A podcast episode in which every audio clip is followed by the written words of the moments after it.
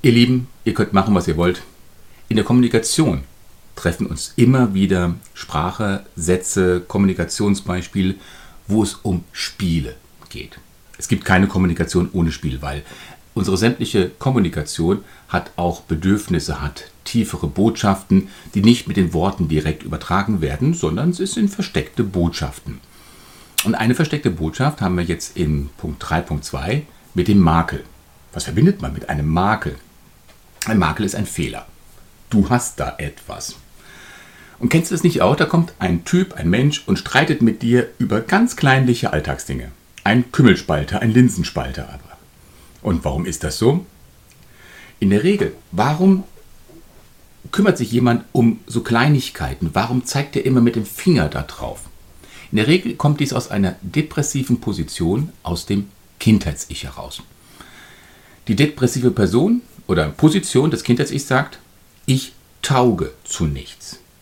Damit ich aber trotzdem vor meinem Spiegelbild bestehen kann, damit ich mich jetzt also nicht ins Depressive, in eine depressive Person, äh, Position zu lange aufhalte, muss ich ja diesen Satz irgendwie ändern. Ich muss ja mich selber ablenken. Ich darf ja nicht immer sagen, ich tauge nichts. Und was macht man dann? Also damit ich selber von meinem Spiegelbild äh, bestehen kann, wird dieser Satz dann umgedreht und das passiert aus reinem Selbstschutz heraus, ganz wichtig, aus reinem Selbstschutz heraus wird dann der Satz ich tauge zu nichts von meinem Eltern-Ich umgedreht in er taugt nichts oder sie taugen nichts.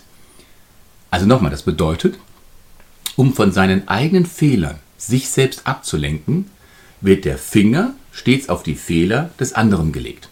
Vielleicht kennst du so diesen biblischen Satz, ähm, bevor du den Strohhalm aus dem Auge deines Gegenübers ziehst, beachte erstmal den Balken in deinem Auge.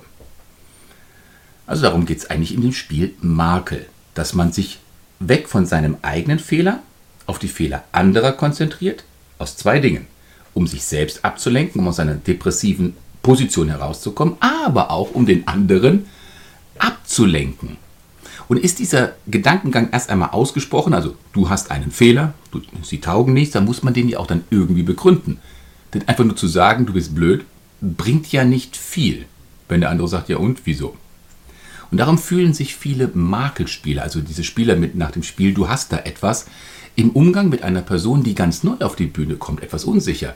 Denn da wissen sie ja noch gar nicht, welcher Makel bei denen besteht. Aber wenn sie endlich einen Fehler gefunden haben, dann haben sie ähm, einen Punkt, wo sie drauf zeigen können. Ja, ist der Feind endlich erkannt, dann hat der Tag Struktur. Könnte man jetzt mit ein bisschen Humor sagen. Wie kann nun ein Fehler aussehen? Wo, über welchen Fehler kann man sich überhaupt auslassen?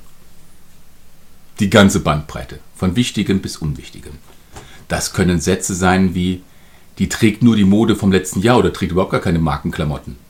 Oder wer kein Millionär ist, hat im Leben nichts erreicht. Nur ein echter Deutscher ist ein guter Deutscher. Migranten werden niemals deutsch. Also ganz, ganz perfide. Es geht aber auch so ein bisschen ins Esoterische oder ins Bildungsbereich. Der kennt ja noch nicht mal den Unterschied zwischen Goethe und Schiller oder weiß ja nicht mal, was Rilke ist. Dann kommt der Intimbereich dazu. Der ist impotent oder sie ist frigide. Und nicht zuletzt auch noch das Intellektuelle. Was will er damit beweisen? Also den anderen komplett als inkompetent zu beschreiben. Die psychodynamische Außenthese hat viel mit den zwei Erkennungsmerkmalen eines, eines Narzissten zu tun. Da schreit ein kleiner Nicht-Narzisst, nach draußen zu kommen. Ich unterbreche mal, drücke mal auf Pause.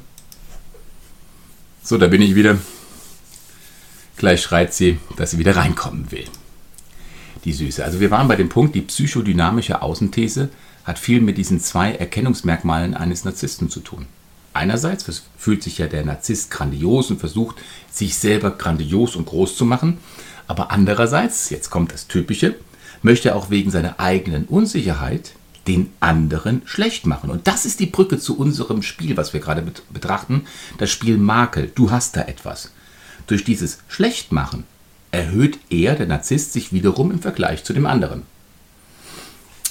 Psychodynamisch im Innenleben, also beruht das Spiel im Innenleben also auf einer sexuellen Unsicherheit. Und das Ziel ist, die eigene Position zu festigen, zu ermutigen im Umgang mit anderen. Um diesen Fehler oder Makel bei dem anderen zu finden, ähm, gibt es zwei Transaktionsbereiche. Erstens mal das ständige Einmischen in die Angelegenheiten anderer. Das ist ein Transaktionsbereich.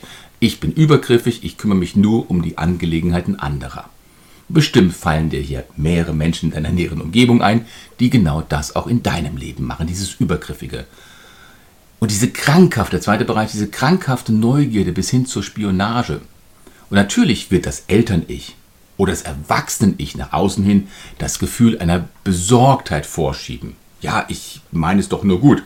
Aber die eigentliche Tatsache ist, dass das Kindheits-Ich im Stillen diese Situation des Übergriffigen, des Spionierens, die Suche nach dem Fehler des anderen doch ganz, ganz deutlich genießt. Du kennst jetzt schon einige Formen der Spiele und kannst jetzt bestimmt schon den Zusammenhang zu den anderen Spielen hierbei erkennen. Denn wir haben mal wieder den gleichen, ähnlichen, innerlichen psychologischen Nutzeffekt durch dieses Spiel. Also der innerliche psychologische Nutzen ist die Abwehr von inneren Depressionen.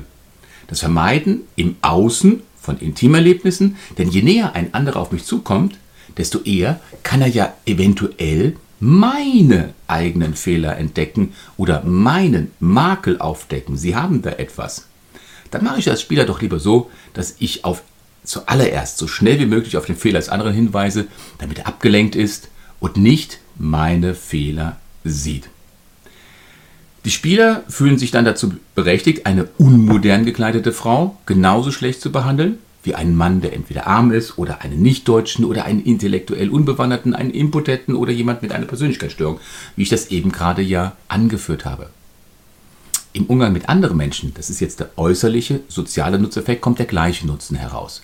Wie bei dem Spiel ist es nicht schrecklich, was wir schon miteinander besprochen haben, ne? 3.1. Denn auch dort geht es ja um die Bewunderung und um den Mitleid.